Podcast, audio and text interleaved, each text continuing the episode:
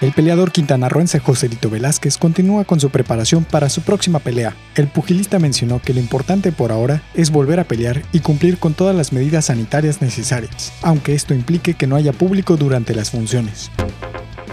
En otras noticias, la Comisión para la Juventud y el Deporte de Quintana Roo recortará su presupuesto para el 2020. De acuerdo con el titular de la dependencia, Antonio López Pinzón, los recursos serán destinados para el sector salud, para el combate de la pandemia por coronavirus. Por último, la Liga MX Femenil reprogramó su inicio para el próximo 14 de agosto, por lo que las futbolistas tendrán tres semanas más de pretemporada. El torneo Apertura 2020 estaba agendado para el próximo 24 de julio e iniciaría al mismo tiempo que la Liga Varonil. Sin embargo, de esta forma también pospusieron el calendario.